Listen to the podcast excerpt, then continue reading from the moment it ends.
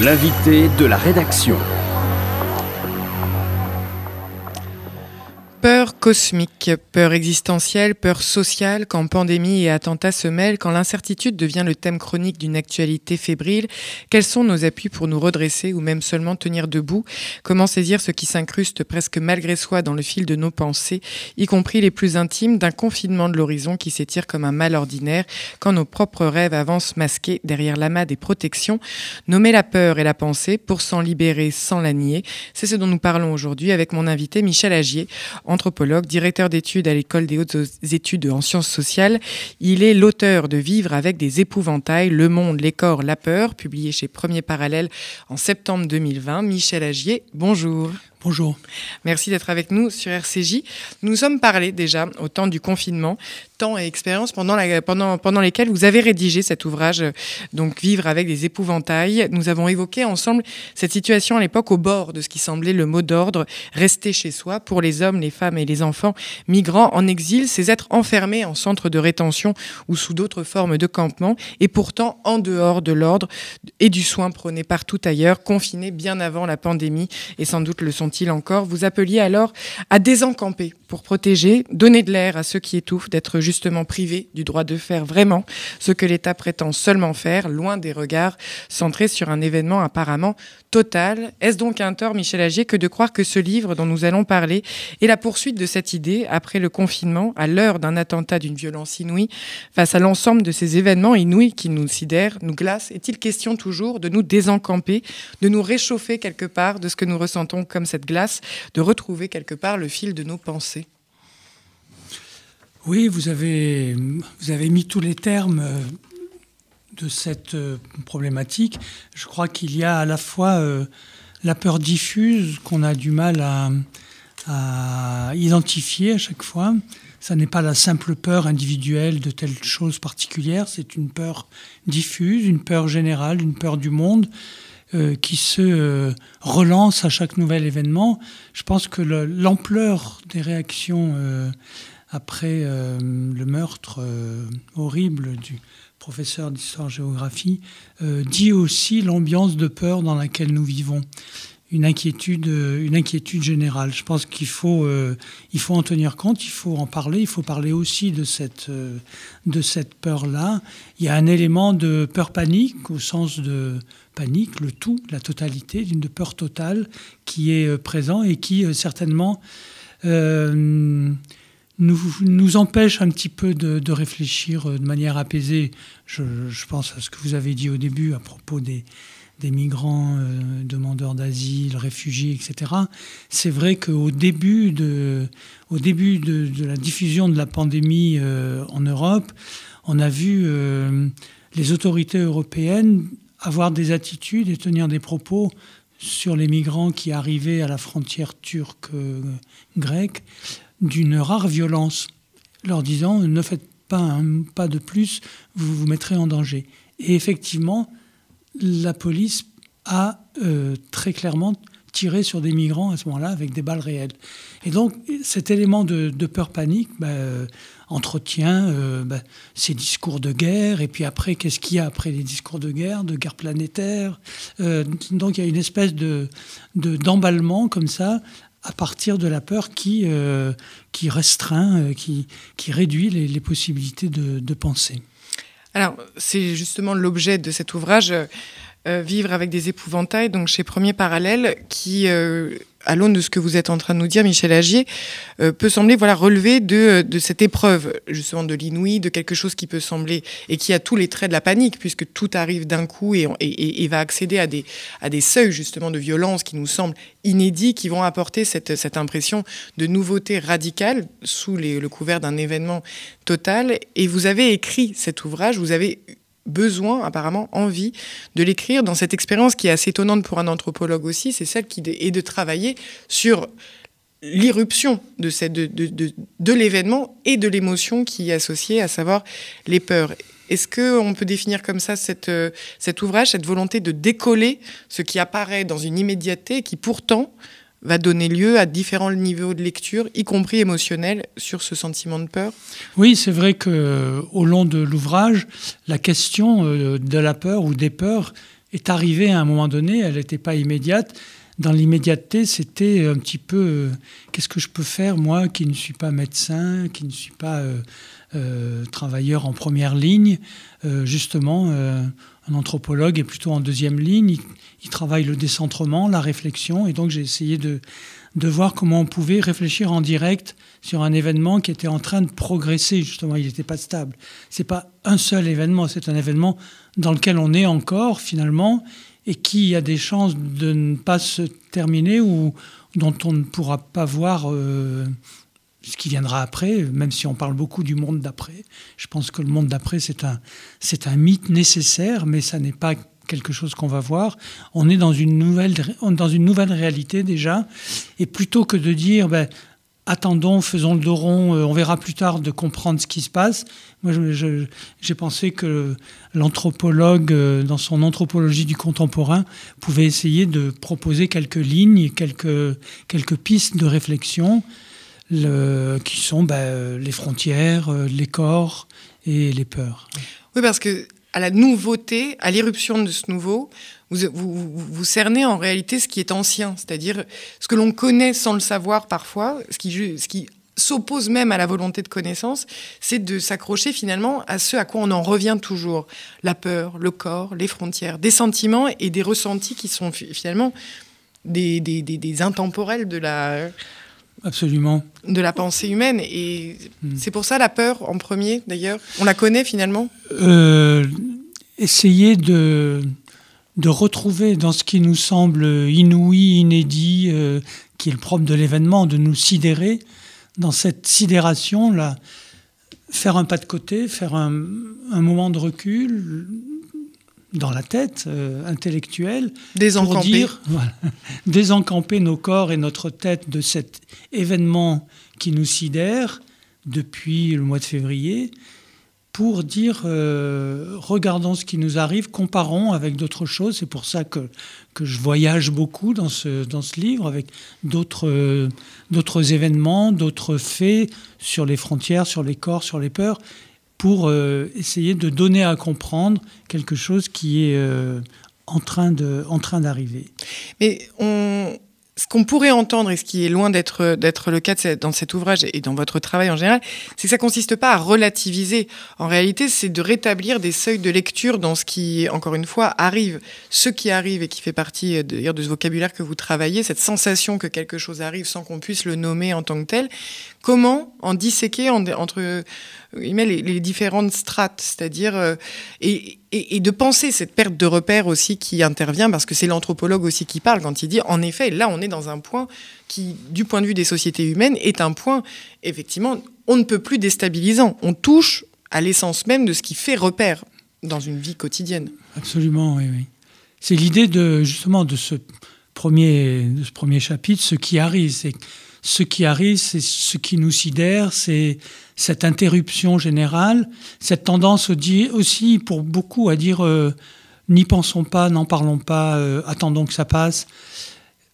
De toutes les façons, je pense que c'est un, moment historique. On, le verra. Euh, une manière d'entrer dans le siècle. Vous pointez en tant qu'anthropologue le fait que quoi qu'on en dise, quoi qu'on qu'on en dise au contraire justement le catastrophisme ou le déni par ailleurs, vous dites mais de fait de fait social, nous sommes face à quelque chose de l'ordre du bouleversement historique parce qu'on n'a jamais vécu comme ça. On n'a jamais vécu à, un point tellement euh, brutal le changement de nos manières de se comporter, de manière de marcher, euh, ces masques, ces, ces, euh, euh, ces vitres, ces, couvre-feux, voilà, ces protections en plexiglas et autres qu'on met entre les personnes, cette rapidité d'utiliser de, les moyens Internet pour communiquer, tout un tas de choses qui étaient déjà un peu présent. Hein, l'idée de la prophylaxie, depuis les temps coloniaux, elle est présente. Hein. Euh, l'importance de l'Internet, on sait très bien que c'est très présent. Et, on pensait beaucoup que ça allait prendre sur les vraies, euh, entre guillemets, relations sociales. Et tout ça, c'est en train d'arriver en bloc très, très rapidement. Donc, finalement, déjà ça, c'est une manière, effectivement, de relativiser au sens de, de dire, bah oui, euh, c'est nouveau, mais c'est dans le fil c'est dans une certaine continuité avec un processus qui était, bon, ben, par exemple, un processus qui va dans le sens des, des incertitudes, toujours plus d'incertitudes, toujours plus d'individualisation, toujours mm, moins de de solidité des relations sociales, de, de liquidité, comme disait euh, Bauman. Et donc là, on y est encore plus. Oui, parce que là encore, même, même cet événement, dans ce, qu'il peut avoir de, oui, vous le disiez, de sidérant et de, et, et, de formes nouvelles, euh, interpelle un fond. C'est-à-dire que euh, quand bien même ce fond est celui d'une perte de repères, c'est-à-dire, oui, vous faites référence à la société liquide de, de, de Bauman et euh, également à la société du risque, c'est-à-dire à ces formes nouvelles déjà, mais qui s'étaient déjà enracinées, qui s'étaient déjà incrustées largement dans nos, dans nos, dans nos perceptions et qui participent de la vulnérabilité ressentie dans, ce, dans ces expériences que vous avez vous-même vécues bah, dans ce confinement. Vous avez littéralement écrit pendant ce temps où vous-même étiez euh, arrêtez vous qui êtes effectivement un grand voyageur. Donc c'était c'était c'était qui souffrait du fait de ne plus faire les voyages. En tout cas physiques. Que je faisais, de tous ces déplacements euh, physiques euh, qui ont été interrompus. C'est l'idée de, de l'interruption qui m'a qui m'a interpellé et une interruption qui dure encore, même avec toutes les tentatives de s'en de s'en accommoder. Et au bout d'un moment, l'interruption devient quelque chose pour euh, utiliser un langage que je ne partage pas entièrement, mais enfin, devient, l'événement devient structure. Quoi. L'événement devient quelque chose de structurel, c'est-à-dire, effectivement, les sociétés vont un peu ou beaucoup se réorganiser en fonction de ça. Mais d'ailleurs, c'est intéressant le passage où vous décrivez cette réorganisation intérieure, c'est-à-dire celle qui a pour certains euh, donner lieu à une forme de soulagement, à une forme, à de nouveaux rituels, à des formes de, réappropriation d'un espace et d'un lieu, et, qui donne ces lectures si différentes aussi parfois d'un confinement qui serait passé comme inaperçu, et, pour d'autres presque regretté. Et les sondages d'ailleurs actuels laissent entendre que un certain regret, ce, un désir de confinement euh, se représente désormais. Absolument, ce de rétraction de, la société, avec deux éléments, c'est-à-dire d'une part ceux qui souffraient de trop de communautés, si on peut dire. J'évoque l'exemple de l'abrazo brésilien. Euh, l'embrassade, c'est une forme euh, d'affection et de cordialité, mais c'est aussi une forme de domination. Et je relevais que dans les années 80, les mouvements noirs euh, au Brésil avaient pris comme principe à l'égard des Blancs, ne me touche pas, ne me mm. touche pas. C'était le, point, parce que cette, cet abrazo est associé aussi à une forme de domination.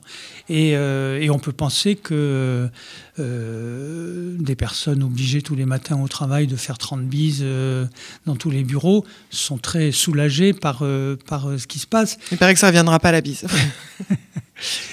Et peut-être plus, d'une manière plus profonde, euh, la réduction des interactions sociales, euh, l'enfermement physique dans les appartements, mais aussi après dans des conditions, c'est là où on voit les fortes différences sociales qu'il peut y avoir, des conditions sociales très inégales qui apparaissent encore plus parce que euh, le, confinement euh, dans un minuscule appartement à 5 ou 6 ou 7 personnes, évidemment, c'est mauvais pour la santé, c'est mauvais pour le moral, c'est mauvais pour la, vie sociale. Et donc, euh, les, inégalités, là, se sont, se sont creusées, mais la tendance à renforcer l'individualisme fait partie des, effets de cette, euh, de, cette, peur, puisque le confinement, finalement, c'est une réponse à la peur je crois que c'est une réponse à la peur plus qu'à la, pandémie elle-même. Oui, la peur, comme vous la décrivez, inévitable, étant donné l'ampleur, étant donné le bouleversement à l'œuvre dans, l'événement que nous traversons.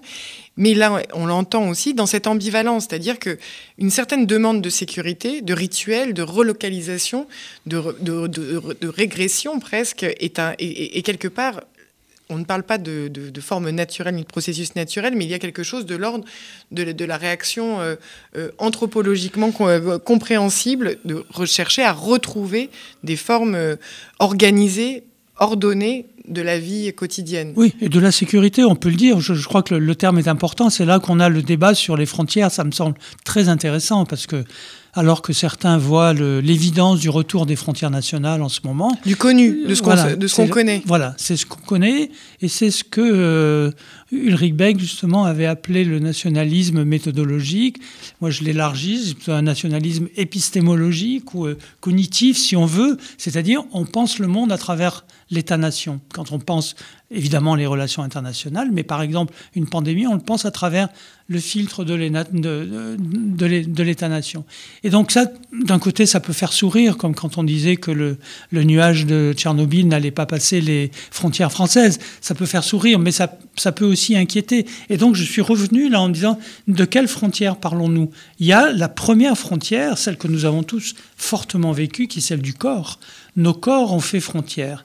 Et on l'a vu avec euh, tous ces équipements qui ont surgi, ce manque d'équipements aussi, mais donc du coup, tous ces équipements maintenant qu'on a, euh, les masques, les gants, euh, les charlottes, et les personnels médicaux nous montrent qu'il faut aussi éventuellement penser peut-être un jour à porter des combinaisons. Ça veut dire quoi? C'est notre peau c'est nos muqueuses, c'est la salive, c'est tout ce qui est autour très proche, au plus proche du corps, qui est la, frontière euh, sanitaire la plus évidente. Après, les autres frontières sont un petit peu des frontières, je dirais, par défaut, c'est-à-dire pour se rapprocher au plus près de la frontière du corps c'est l'unité le, sociale euh, de base, si on veut, euh, la famille ou le, couple ou le, euh, la fratrie qui est là.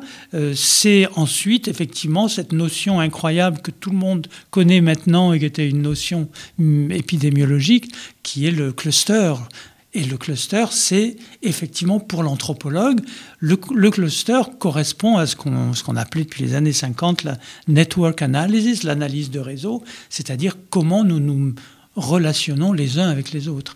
Mais ce qui est intéressant d'ailleurs dans, dans, dans, dans, cet effet retour que vous faites euh, entre frontières réelles, frontières euh, nécessaires dans, ce, dans, cette, dans cette euh, crise sanitaire, et frontières recherchées comme étant finalement plus réconfortante ou plus. Euh, vous parlez notamment, par exemple, de, euh, du fait qu'on soit passé de la distance sociale à la distance physique, enfin, ou plutôt de la distance physique, celle qui correspond aux frontières du corps, ce corps qui est, auquel il faut veiller dans son, dans son rapport de contagiosité, et la distance sociale qui imprime tout autre chose. Et est-ce qu'on peut y lire ce passage entre en effet la peur et une politique de la peur, c'est-à-dire le moment où, de ce qui est ressenti, de une représentation y compris insensée, va pouvoir s'imposer en, son lieu et à sa place, parce que dans un premier temps, elle peut apparaître plus compréhensible. Absolument. C'est peut-être plus facile de parler de distance sociale que de distance physique, parce qu'on a l'habitude d'avoir peur des étrangers. C'est une... Euh, si on peut employer ce terme peut-être un peu sophistiqué, mais c'est une biologisation du social. C'est-à-dire que le, toutes les questions qui entourent le corps biologique euh, se sont répercutées euh, dans les sociabilités. Donc c'est pour ça qu'il y a une confusion qui, moi, depuis le début, m'a fait réagir, et notamment en disant, euh, mais non, les gens n'ont jamais eu autant de, relations, les premiers temps, en tout cas, du confinement, les, coups de téléphone, les Skype, les Zooms, les apéritifs, Internet. Bref, on a encore ce souvenir de toutes ces tentatives de dire, non, notre vie sociale ne va pas être amputée par cette euh, euh, distance physique. Elle l'a été de fait. Malgré tout, elle l'a quand même été. Mais on voit bien que dans la tête de tout le monde, dans la tête des citoyens, la distinction entre le, physique et le social, elle est, elle est faite. Là, ce qui, nous, ce qui nous est imposé, si vous voulez, et les réactions plus récentes, actuelles, ce qui est imposé dans la, dans la vie de la société, viennent toujours de cette euh, distinction, c'est-à-dire le physique et le social, et viennent du fait que tout ce qui est fait, finalement, c'est par défaut d'avoir la bonne méthode de protéger le corps physique sur le plan sanitaire euh, euh, purement et simplement. Oui, mais d'ailleurs, vraiment exemple dans lequel nous sommes, est-ce qu'on pourrait y lire une manière, d'une certaine manière, ce qui est en train de se jouer entre un couvre-feu qui s'applique euh, pour 20 millions d'habitants sur euh, le corps privé, le corps familial, le corps euh, de cette sociabilité intime, versus un corps social, le corps qui travaille, le corps producteur, le corps certains diraient capitaliste, qui est, lui, euh, autorisé à ces formes de circulation. C'est-à-dire le corps social euh, est dans cette... Mais sachant qu'en réalité, ça ne fait qu'accroître cette, cette notion de, distance sociale, puisque entre ceux qui vont pouvoir euh, travailler dans telle ou telle condition, ceux qui pouvoir, vont pouvoir rester chez eux, et ainsi de suite. Est-ce qu'on retrouve ce jeu-là, ce choix quelque part politique qui est fait de bascule entre distance physique et distance sociale. Ce sont les deux. Euh, c'est là où on voit qu'il y a des choses nouvelles qui apparaissent, qui sont intéressantes. Au-delà, je crois, des discussions euh, parfois interminables sur la biopolitique, le biopouvoir, etc. là, on voit, là, on voit qu'on est euh, dans un, on est dans l'étape suivante, c'est-à-dire que le corps euh, capitaliste, le corps du, travailleur ou de la travailleuse euh, doit continuer à produire, euh, mais le corps, le reste du corps social est, indésirable, pour reprendre un terme que j'avais mm. déjà beaucoup utilisé. Il est, on peut s'en passer, c'est-à-dire le, le, système de la production capitaliste peut n'a pas besoin ou pense pas, ne pas avoir besoin de la vie sociale euh, des travailleurs. C'est une, c'est une manière effectivement de, de, comprendre les choses et je pense que on va certainement dans ce sens-là et c'est certainement pour ça qu'il y a maintenant il y a de la politique qui revient mm. dans la biopolitique. C'est-à-dire c'est là où c'est là où l'idée même de Bon, il y a une politique de la vie euh, physique, biologique qui domine tout. Bon, ben ça, on l'a bien vu, on l'a entendu explicitement euh, très longtemps. Mais en fait, la politique revient, sans compter les différenciations sociales très nombreuses, mais la politique revient aussi dans euh, toutes ces manifestations de, de dissensus parce qu'on n'a pas trouvé encore, et ça c'est peut-être pour revenir à ce que vous disiez au tout début, c'est-à-dire on n'a pas encore on n'a pas encore l'usage, l'habitude et les, institutions et les compétences de la préparation de ces, événements naturels ou plus ou moins naturels, les catastrophes, les risques, etc. Vivre dans une société du risque, comme le dit Ulrich Beck, ça n'est pas avoir peur, c'est être en préparation permanente.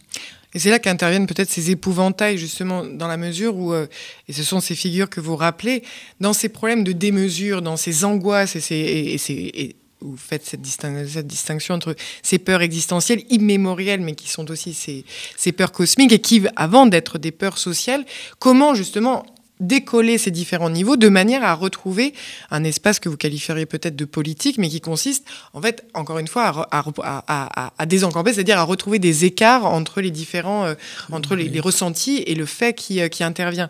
Il y a cette, cette figure de, de, Pantagruel que, que, vous rappelez, mais qui, qui est intéressante parce qu'en fait, on y voit exactement ce que vous voulez dire par ce retournement possible, c'est-à-dire ce, ce moment où la peur que l'on ressent légitimement, et ça consiste aussi à accepter de ressentir légitimement une peur quand la démesure est à la porte et qu'on ne sait pas quoi en faire, mais comment l'adresser de telle manière à ce qu'elle ne soit pas euh, comme un mur, euh, même de plexiglas, c'est-à-dire euh, cette figure de Pantagruel, celle du retournement, de ces retournements possibles politique peut-être euh, face à, des peurs à plat comme ça. Oui, ou de Goethe qui dit euh, lorsque la peur me prend, j'invente une image. Euh, on est dans la même dans la même attitude à peu près dans ces traditions populaires auxquelles se réfère Rabelais pour écrire Pantagruel et Gargantua, c'est-à-dire la, la tradition populaire du Moyen Âge, de la démesure, de l'excès, de la dérision, du grotesque, qui prend les peurs elles-mêmes et qui en fait des pantins, qui en fait des épouvantails, qui en rit, euh, ce qui ne veut pas dire que, euh, en l'occurrence, la forêt n'est pas dangereuse. Euh, voilà, ça ne veut pas dire que ça n'est pas dangereux. Ça veut pas dire, mais ça veut dire qu'on s'arrange pour continuer à vivre tout en ayant ces ces risques-là qui existent euh, autour de nous. Oui, autour de, autour de Pantagruel, la mort est partout, c'est ce que vous dites. C'est vraiment ce moment dans lequel c'est absolument pas de nier euh, un climat aussi dramatique soit-il, mais au contraire de trouver une manière de, préserver ce qui est quand même à l'œuvre dans, ces dissociations, par exemple, entre, entre distance physique et sociale, c'est-à-dire ces portes de l'imaginaire, ces portes où... Euh, où les liens sont restaurés avec une capacité d'imagination, de création, de recréation, de réinvention, au travers pourtant de ce qui, encore une fois, altère, fige, semble donner un cadre impossible à penser. C'est ce qui me fait penser aussi que même si la, découverte un petit peu de ce lien entre les peurs et l'imaginaire, pour moi, été est très reliée à, cette période et à la lecture de, de l'historien euh, Bakhtin sur cette culture populaire du Moyen Âge. Euh, pour moi, la réalité contemporaine de ces imaginaires de la peur, elle vient aussi de mes terrains, de, mes terrains de recherche euh, en Amérique latine, en Colombie et au Brésil, où finalement j'ai revisité un peu ces terrains en, en, redécouvrant d'une certaine façon que certains personnages qui sont des esprits euh, euh, qui qu'on imagine présents dans la forêt, dans la mangrove, sur les fleuves, euh, ont tous une fonction de, qui est liée à la peur ou au risque. Elles nous font peur, elle nous amuse aussi, donc j'évoque euh, la Tunda, qui est une, une, femme, un esprit euh, féminin euh, un peu effrayant, un peu qui peut aussi ensuite être très familier, qui apparaît d'une manière familière comme une, une sœur, une tante, une amie, et qui envoûte les enfants ou envoûte les jeunes hommes pour euh, selon les légendes qui sont racontées, euh, les amener euh, dans la forêt, les amener au fond de l'eau ou leur arracher le sexe et les faire mourir.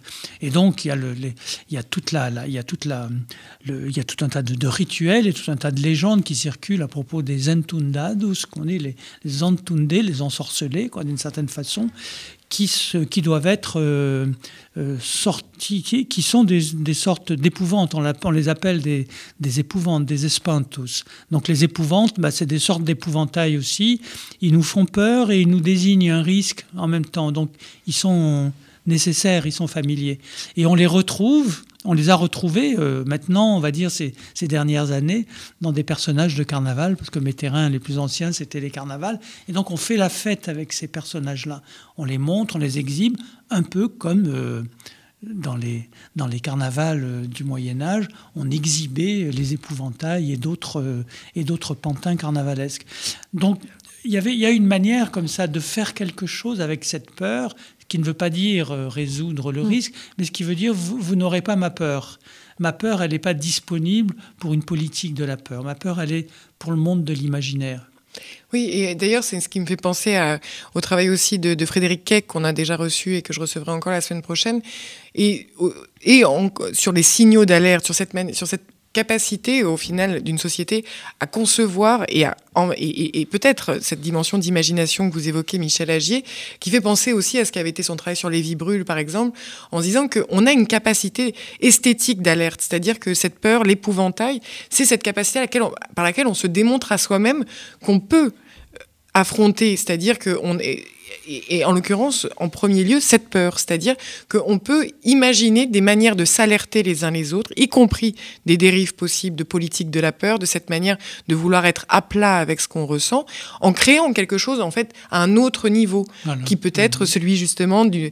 C'est tout un, un passage, mais en disant littéralement cet espace de la culture, cet espace de de cet imaginaire qui demeure sous couvre-feu. Tout à fait. voilà, oui, oui. C'est tout à fait ça. C'est-à-dire qu'il y a un, il y a un espace peut-être que je, l'appelle un peu un espace intermédiaire quoi, entre nos vies réelles et les grandes représentations, soit les représentations religieuses qui étaient dominantes euh, euh, à l'époque du Moyen Âge et encore de la Renaissance, soit, euh, soit les, les, représentations, on va dire, politico-médiatiques pour aller vite actuelles, l'écrasement de la réalité par les chaînes d'information continues, on ne sait plus où est le vrai, où est la fiction, et je pense que toutes les discussions interminables sur les fake news viennent aussi de ça, de cette ultra présence de l'imaginal, de l'imaginaire, de l'imagine, de l'image et de la et, du propos euh, ni vrai ni faux qui euh, qui domine euh, finalement notre accès à la réalité. Hein, c'est un filtre par lequel on doit passer.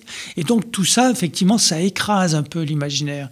Et il nous faut, d'une certaine façon, défaire un petit peu cet écrasement pour réinventer nos propres épouvantails, si je peux dire, euh, nos propres espantos, et, euh, faire, euh, faire de la peur un, moyen de, développer l'imaginaire et, une alerte. Je le dis plusieurs fois, la, peur, c'est ni bien, ni bien ni mal. La peur, c'est un signal. C'est le, c'est le signal de la perception d'un risque. Donc, c'est bien nécessaire, c'est bien utile. Euh, après, il faut en faire quelque chose. Eh bien, Michel Agier, merci à nos épouvantails, pour ne pas dire à nos amours, mais vivre avec des épouvantails. Le monde, les corps, la peur, c'est publié chez Premier Parallèle et c'est justement une invitation à ce décollement, même quand on a très peur et quand on a même parfois raison d'avoir très peur.